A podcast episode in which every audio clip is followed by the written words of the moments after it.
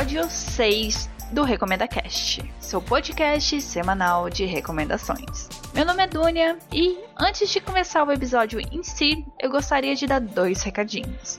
O primeiro é mais um pedido de desculpas a respeito do áudio do último episódio. Eu ainda estou aprendendo a lidar com a parte de edição e com o programa de edição. Então eu acabei fazendo uma cagada na hora de editar o episódio anterior e quando eu percebi já não ia dar tempo de arrumar. Porque acabaria consumindo todo o meu fim de semana.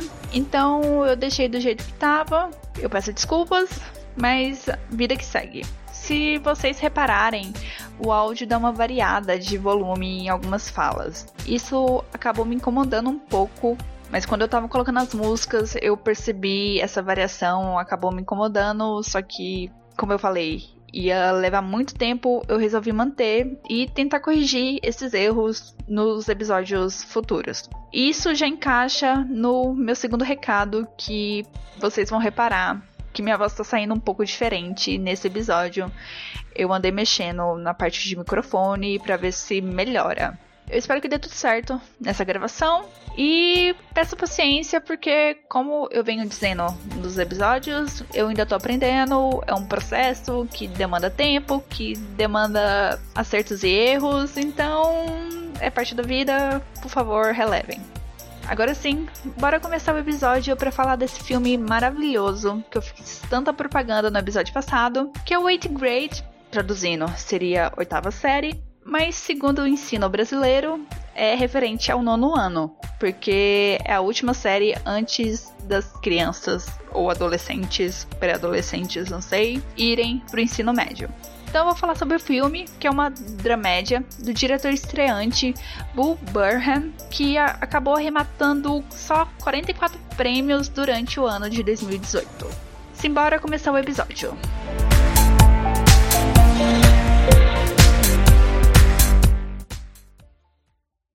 Guys, uh, it's Kayla back with another video. So, the topic of today's video is being yourself. Being yourself can be hard, and it's like, aren't I always being myself? And yeah, for sure. But being yourself is like not changing yourself to impress someone else. A lot of people like call me quiet or shy or whatever, but I'm not quiet. Most quiet, Kayla Day. I don't talk a lot at school, but if people talk to me and stuff, they'd find out that I'm like really funny and cool and talkative. By the way, I like your shirt a lot. It's like so cool. I said one more week of eighth grade, right? Yeah. That's crazy. Yeah, huh? Okay, so growing up can be a little bit scary and weird. We will begin to explore these changing bodies of yours. It's gonna be lit. As always, make sure to share and subscribe to my channel. Gucci! O filme acompanha a última semana do ensino fundamental da Kyla Day, uma menina tímida de 13 anos. Sem muitos amigos, a Kyla utiliza das redes sociais para se expressar e mostrar um pouco da sua personalidade que é reprimida no meio social que ela convive, que é basicamente a escola. Ela tem um pequeno canal no YouTube onde ela dá conselhos sobre autoestima, superação de medos e etc, etc, aquelas coisas de autoajuda. Só que é meio irônico porque ela tem dificuldade de seguir esses conselhos. Ela não consegue aplicar as dicas que ela dá na prática, na escola dela, no convívio com os colegas. Ela não chama nem atenção na escola, nem na internet, só que ela recebe muita atenção do pai, que é o Mark, ele aceita o silêncio e a imersão da filha no mundo online, só que com uma certa preocupação, que é uma coisa típica de pai, porque ele não sabe o que está se passando com ela, porque eles não conversam, ela só fica no celular, ela praticamente janta olhando para o celular ou escutando música, eles não têm um diálogo. É aquela situação bem típica da adolescência, só que piorada por causa de toda essa tecnologia que ronda as pessoas e os jovens hoje em dia. O Mark ele não tenta se impor para Kyla, mas ele demonstra que ele tem uma preocupação e que ele tá sempre lá por ela. E é válido lembrar que a família da Kyla é basicamente ela e o pai, porque a mãe dela acabou abandonando eles enquanto a Kyla era pequena. O filme mostra que a Kyla tá apavorada com esse fim de um ciclo e o começo de uma nova etapa na vida dela, mas ela também tá esperançosa para usar esse fim do ano letivo para tentar conquistar algumas metas que ela colocou para ela mesma, que seria começar o ensino médio como uma garota mais confiante, com mais amigos e quem sabe até com um namorado. Essa é a sinopse do filme.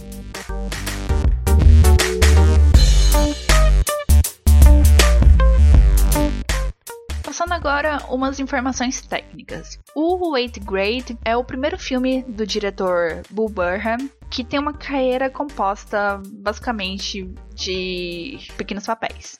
Durante a minha pesquisa, eu acabei descobrindo que ele foi protagonista de uma série que faz muitos anos que tá mofando na minha lista de séries para assistir, que é a série nada famosa chamada Zack Stone is Gonna Be Famous. Uma série da MTV que teve só uma temporada, só que ela tem uma nota bem alta no IMDb, tipo 8.5. Então eu achei que o filme me serviu como incentivo para eu dar uma atençãozinha para essa série e arrumar um jeito de assisti-la. Como eu já sou íntima do diretor, eu vou chamar ele só de Bu, que facilita a vida. O Bu, ele é mais conhecido pelos seus stand-ups. E pelo que diz a internet, ele manda muito bem. Ele tem um show disponível na Netflix que se chama Make Happy. E eu andei coletando alguns comentários de pessoas que assistiram o stand-up e gostaram bastante. E ele tem a nota alta no IMDB, alguma coisa entre 7 e 8, ou um pouco a mais de 8, se eu não me engano. Mesmo sendo um diretor estreante, o Bu ele conseguiu escolher um elenco muito bom. O filme é basicamente jovens adultos interpretando crianças barra pré-adolescentes, mas são atores que têm uma boa experiência. Eu até fiquei chocada quando eu comecei a ver o currículo dos atores. Por exemplo, a Emily Robson, que faz a Olivia no filme, ela trabalha desde 2007, quando ela tinha 9 anos e já participou de vários programas da TV, tipo SNL, já participou de séries. Eu não vou lembrar o nome porque eu achei que não seria relevante. Mas enfim, ela já trabalhou em muita coisa. O Jack Ryan, que fez o Gabe, ele já teve em dois filmes do Wes Anderson, que é o Ilha dos Cachorros, que é o mais recente, e o Moonrise Kindle. Na minha observação, a pessoa que tem menos experiência é a Elsie Fisher, a protagonista Kyla. Já esclarecendo, ela não tem nenhuma ligação com a Isla Fisher, não é filha, parente, nem nada do tipo. O principal papel dela, antes de 8th Grade, foi como dubladora da Agnes da trilogia Meu Malvado Favorito. Mas essa referência já pode ser esquecida, porque com o filme ela meio que conseguiu fazer o nome dela aparecer, se tornar uma referência, porque ela manda muito bem nesse filme. Tanto para provar esse ponto, ela chegou a ser indicada ao Globo de Ouro de melhor atriz em comédia musical e ela só estava concorrendo com a Emily Blunt, a Constance Wu, a Charlize Theron e a Olivia Colman que acabou levando o prêmio. Para quem ouviu o primeiro episódio desse podcast, sabe que eu comentei sobre uma receita clássica para filmes indies. Então, o Eighth Grade ele consegue preencher os requisitos dessa receita, que é basicamente ter um orçamento baixo, que foi de 2 milhões, ter um diretor estreante, também encaixa, e ser lançado em festival. Aqui no caso foi o Festival Sundance, se até agora você não está convencido de que o filme é bom, eu vou falar as notas nas principais plataformas de cinema e entretenimento. O 8th Grade tem 7.7 no IMDb.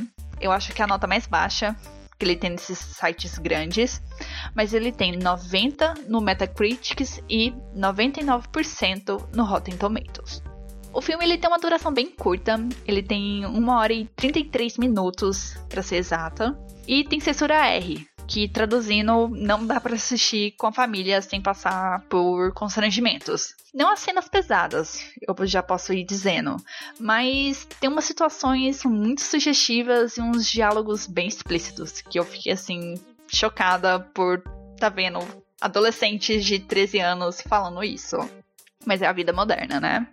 E para encerrar o bloco, eu quero fazer uma observação interessante sobre o filme. É, além da escalação do elenco ser bem acertada, ela também constrói uma relação de verossimilhança com a realidade. Porque no filme os atores têm uma idade, assim, relativamente próxima com os personagens que eles estão representando e não são adultos fingindo ser adolescentes como em Malhação ou em outras produções. E eu acho isso muito acertado, porque faz o impacto do filme ser ainda maior, ver a representação daquela situação que o filme tá contando hum, ainda mais próxima com a realidade. E isso acaba deixando algumas cenas, alguns diálogos bem mais chocantes.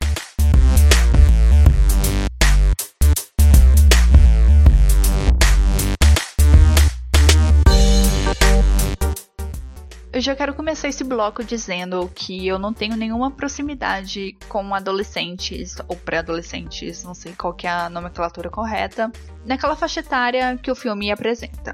Minha referência, quando eu assisti o filme, foi o meu ensino médio e meu ensino fundamental. E são escandalosas as mudanças que ocorreram em 12 anos, podemos dizer assim. Então, novamente, essa é a minha referência. Quando eu falar que eu fiquei chocada com algumas situações, é porque eu tô pegando minhas experiências e não de pré-adolescentes que eu conheça. Eu acho importante lembrar que o filme retrata a vida escolar de norte-americanos, mas eu acredito que não tem tanta diferença com a situação brasileira. Então, vamos falar sobre a Kyla. Ela tem os objetivos bem claros. Ela quer chegar no ensino médio diferente do jeito que ela terminou o ensino fundamental. O que significa para ela é ter mais amigos e ter mais autoconfiança. Só que ela não sabe como fazer isso. Assim como todos nós, em alguma parte da vida, né? Então, qual é o raciocínio dela? Ela tenta utilizar um ambiente mais controlável que a escola, pelo menos eu entendo assim, que seriam as redes sociais, para tentar alcançar, tentar mostrar para os colegas que ela é uma pessoa diferente daquela menina tímida e quieta que frequenta as aulas com eles. Ela quer passar a imagem de que é uma pessoa igual, que tira várias fotos alegres, que usa filtro no Snapchat, que faz vídeo no YouTube, tudo o que o manual do jovem moderno manda. Mas tudo isso não é suficiente. Eu acho muito boa que toda essa parte é uma crítica, mas tem uma cena específica que eu acho assim que ela coroa muito bem toda essa essa diferença entre o que você apresenta nas redes sociais com a realidade. Eu vou descrever a cena só para vocês entenderem um pouco. A Kyla acabou de acordar, então ela levanta, ela assiste um vídeo de maquiagem no YouTube, faz a maquiagem dela, ela volta a se deitar na cama dela e ela tenta assim se mexer o menos possível para tirar fotos para postar nas redes sociais dela. Isso acabou me lembrando muito meio que um ritual que a Miss Maisel de The Marvelous Miss Maisel, uma série muito boa que eu ainda vou fazer um episódio sobre ela, ok? Me lembra muito a Miss Maisel com todos os cuidados secretos que ela tinha de beleza porque o marido dela não podia ver ela com creme na cara, com bobs no cabelo e etc e tal. Então ela esperava ele dormir, saía, fazia todos os tratamentos de beleza quando voltava para dormir, é claro, e quando chegava perto do marido acordar, ela levantava, tirava tudo e voltava para ele achar que ela era bonita, linda daquele jeito sempre, que ela acordava toda arrumadinha como uma mágica, porque ela era maravilhosa. Eu acho que a coisa só evoluiu para que, enquanto a Miss Maisel tenta enganar o marido dela, a Kyla tenta enganar as redes sociais. E eu sinto que é um processo que parece que só as mulheres estão presas, que é utilizar esse artifício de beleza para tentar se destacar, sabe? Mostrar uma coisa que você não é, porque você quer apresentar um produto bonito, mais belo e que você sabe que vai ser aceito pelas pessoas. Continuando na parte das redes sociais, a Kyla, além de utilizar Instagram, Snapchat, essas coisas, ela tem um canal no YouTube, como eu já falei antes, e é outra crítica e acho que assim é uma grande ironia o fato dela fazer vídeos de autoajuda, sendo que ela não consegue seguir os próprios conselhos sobre confiança, em se arriscar, em não ter medo e etc. Mas eu acho importante que o filme, ele em vez de pegar essa personagem e tornar ela uma pessoa reclamona porque ela não consegue atingir as metas, etc, etc, ele constrói a narrativa de que, já que tá chegando no final da oitava série dela, ela decide se arriscar e enfrentar situações que são desconfortáveis para ela, que seria ir numa festa na piscina ou conversar com o menino que ela tem um crush. Isso me fez gostar ainda mais dela, porque você. Porque você já gosta da Kyla simplesmente pelo fato de se identificar com a questão dela ser uma pessoa tímida, que ela se sente desconfortável no ambiente escolar, que geralmente é um ambiente muito opressor, que você ou se destaca ou você é esquecido no churrasco, né? Eu gosto dessa atitude da Kyla porque ela resolve não ficar triste, deitada no quarto dela, achando que a vida não é justa, que não funciona do jeito que ela quer e correr atrás das metas, do que ela deseja. Claro que ela reclama um pouquinho porque ela é adolescente, né?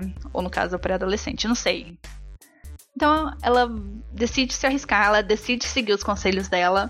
E é bem legal essa a parte de edição nessas cenas, porque o filme ele consegue intercalar as cenas de, de vídeos no YouTube dela com as ações que ela tá tomando. Enquanto ela fala assim: ah, você tem que ter coragem de enfrentar as coisas, mostra ela enfrentando uma situação que é desconfortável. Isso é bacana, esse é um detalhe da edição que ajuda a construir essa figura de que ela está se esforçando para não ser hipócrita no discurso dela. E você fica torcendo para ela, fica torcendo realmente que ela consiga tudo isso.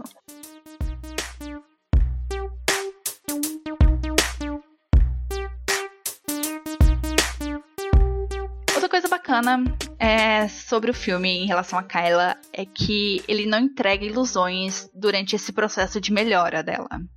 É, por exemplo, a festa da piscina, ela tem situações assim super constrangedoras que são normais para uma pessoa que não é enturmada com o grupo sabe? Ele não te entrega nada fora do comum. Se você é uma pessoa que não que chega num ambiente estranho que conhece as pessoas só de vista ou não conhece ninguém ou nunca conversou com ninguém, aquelas situações que o filme apresenta são totalmente normais. Nessa parte específica da festa, você percebe que ela recebe alguns baques, que ela também colhe algumas conquistas, mas quando ela é encurralada pela notícia de que o pai só vai poder buscar ela daqui uma hora, que ela tá querendo muito embora, ela percebe que ela precisa sobreviver a um karaokê e ela, em vez de se amedrontar, se ficar, se fechar, ela decide se arriscar. Isso mostra muito a força que a protagonista tem e que ela tá gastando para cumprir as metas que ela estipulou. Nesse ponto da festa, o filme já começa a dar indícios de que a Kyla ainda não conhece os seus limites. É uma coisa normal, porque ela tem processo de amadurecimento, ela tá ainda descobrindo o mundo, etc, etc. Essa parte dela não conhecer os limites não causa danos na situação da festa, mas conforme o filme vai passando, acaba colocando ela numa situações assim perigosas e que ela vai precisar adquirir um amadurecimento para entender que para ela atingir as metas não vale tudo. Eu vou comentar sobre isso mais para frente, porque é difícil dar detalhes sem dar spoilers ainda na festa, porque eu acho que a festa, sim, é um passo inicial que mostra muitas coisas pra Kyla. Ela acaba conversando com um garoto, que é o Gabe, que é primo da aniversariante. E esse diálogo mostra muito do contraste entre os dois. Enquanto a Kyla, ela fica no canto, observando tudo ao redor e absorvendo as informações e tentando entender como que ela pode se encaixar, como ela pode puxar conversa. O Gabe, ele tá focado no momento, tá focado nas suas ações, nas suas próprias brincadeiras, passando a impressão de que não se importa com o que tá acontecendo com as pessoas à sua volta. E o Gabe, ele tá numa situação bem chata, um pouco parecida com a Kyla, porque ele não conhece mais ninguém além da prima, que entre nós é uma verdadeira bitzinha. Mas o Gabe, ele não se abala, ele continua se divertindo sozinho e puxa assunto com a Kyla assim, sem maiores intenções. Ele já tem uma certa confiança que a Kyla tá tentando conquistar. É só para mostrar a diferença entre eles. Enquanto ele se comporta de uma forma bastante natural, você percebe que a Kyla ela transpira muita insegurança e tem aquele leve medo no olhar de sempre tentar dizer a coisa certa para manter a pessoa interessada todo esse núcleo da piscina mostra bem o contraste da imagem do que a Kyla almeja ser e o que, que ela deveria ser. Igual o Gabe, que ele é autêntico, não se importa com o julgamento dos outros, com a atenção dos outros, ele simplesmente está vivendo aquele momento e se divertindo.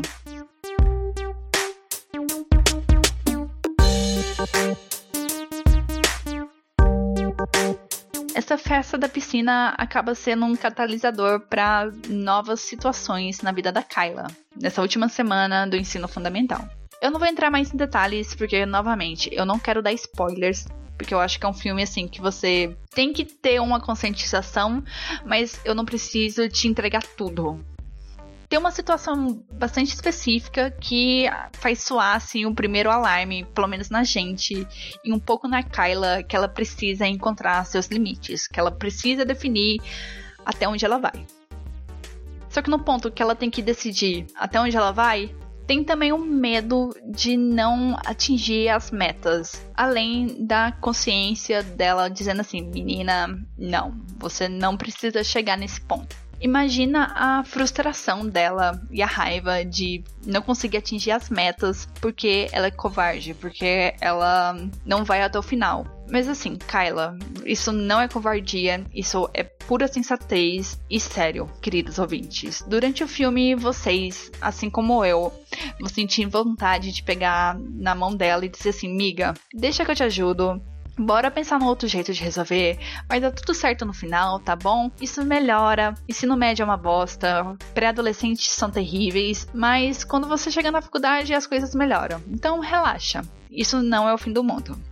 Mas aí tem a pessoa que poderia fazer isso, que é o pai, o Mark. Só que a Kyla não deixa ele entrar na vida dela.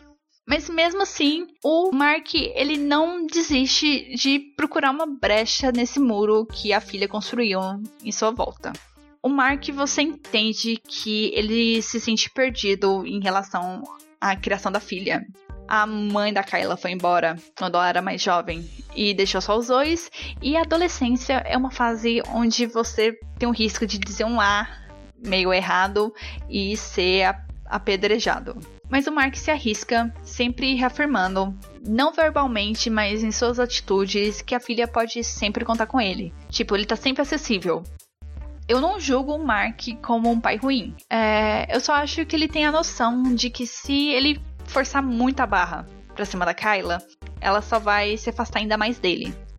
Mas eu acho assim que ele também fica numa inércia esperando que a Kyla dê o primeiro passo na direção dele, para ele tomar alguma atitude.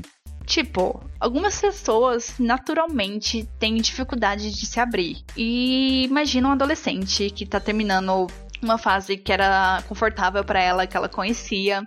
Ela não gostava, mas ela tinha conhecimento e tá prestes a começar uma nova etapa onde ela não conhece ninguém, que ela não conhece professores, ela não sabe o que, que vai acontecer.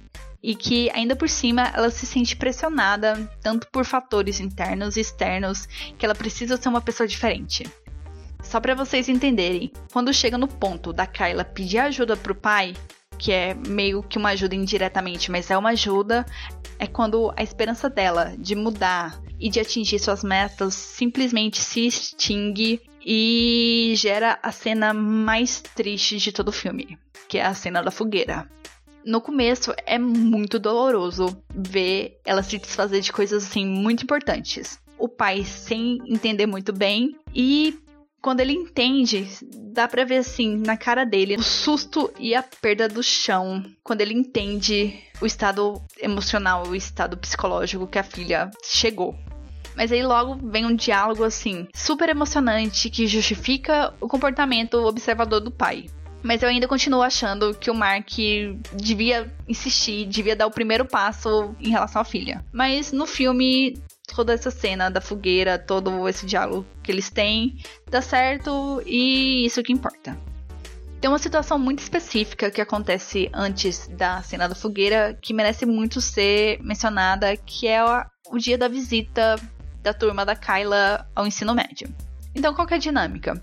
É, a turma vai passar um dia com os alunos do primeiro ano do ensino médio para normalizar essa mudança e para eles conhecerem e tirarem as dúvidas sobre essa nova etapa.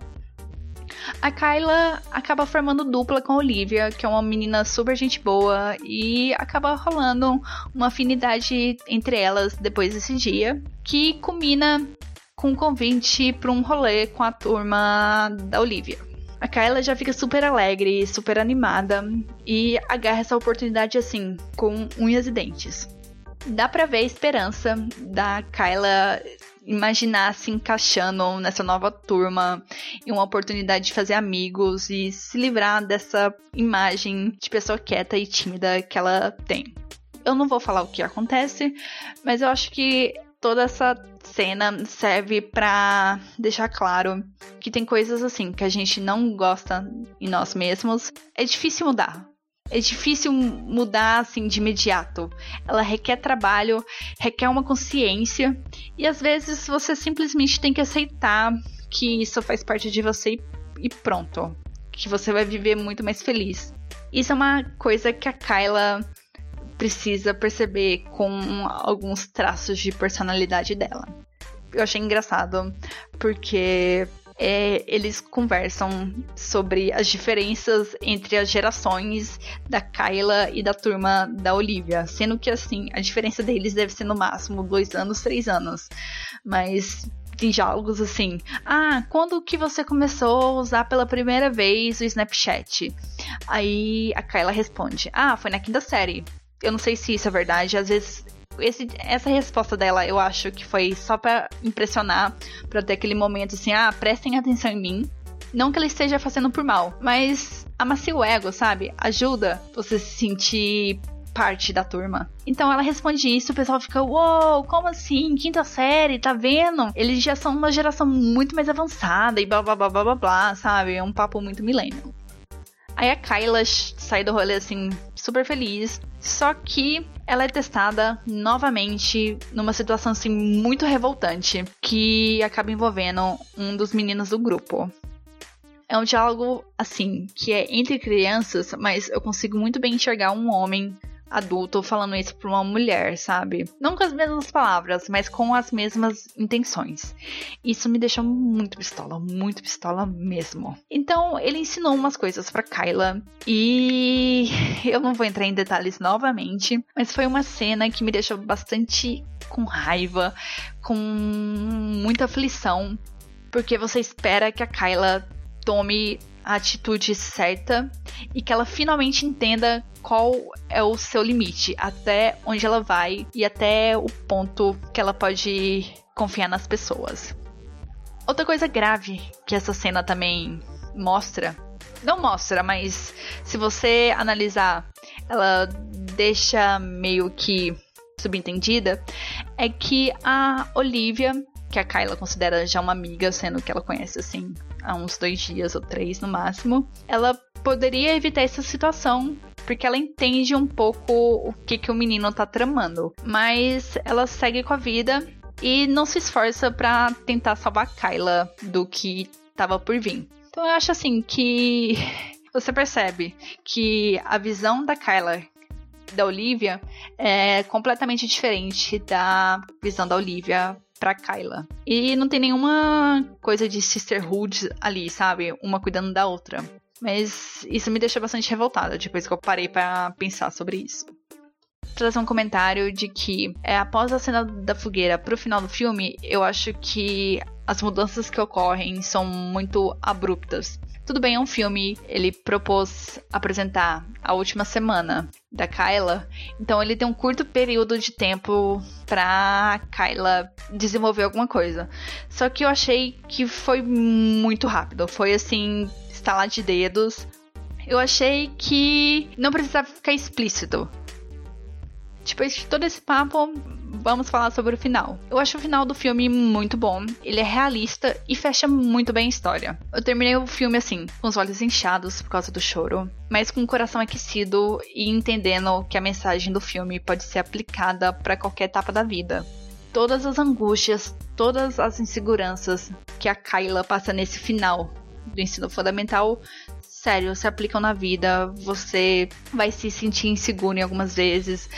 Você vai ter que lidar com situações diferentes. Pode ser uma mudança de emprego, uma mudança de cidade, mas mudança sempre traz uma sensação de insegurança, de medo. E eu acho bacana que o filme traz essa mensagem de uma forma bastante doce, bastante vívida de que você tem que ser quem você é, você precisa buscar o que você é e acreditar em você, correr atrás do que você quer, mas sem precisar mudar sua visão, mudar suas atitudes, sua personalidade para os outros. O importante é você se encontrar.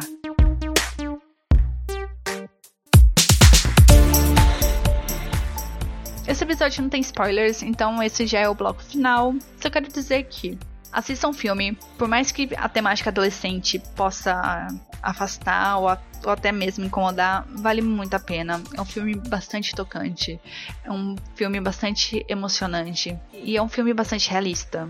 E como eu já disse antes e vou repetir novamente, ele serve para qualquer fase da sua vida.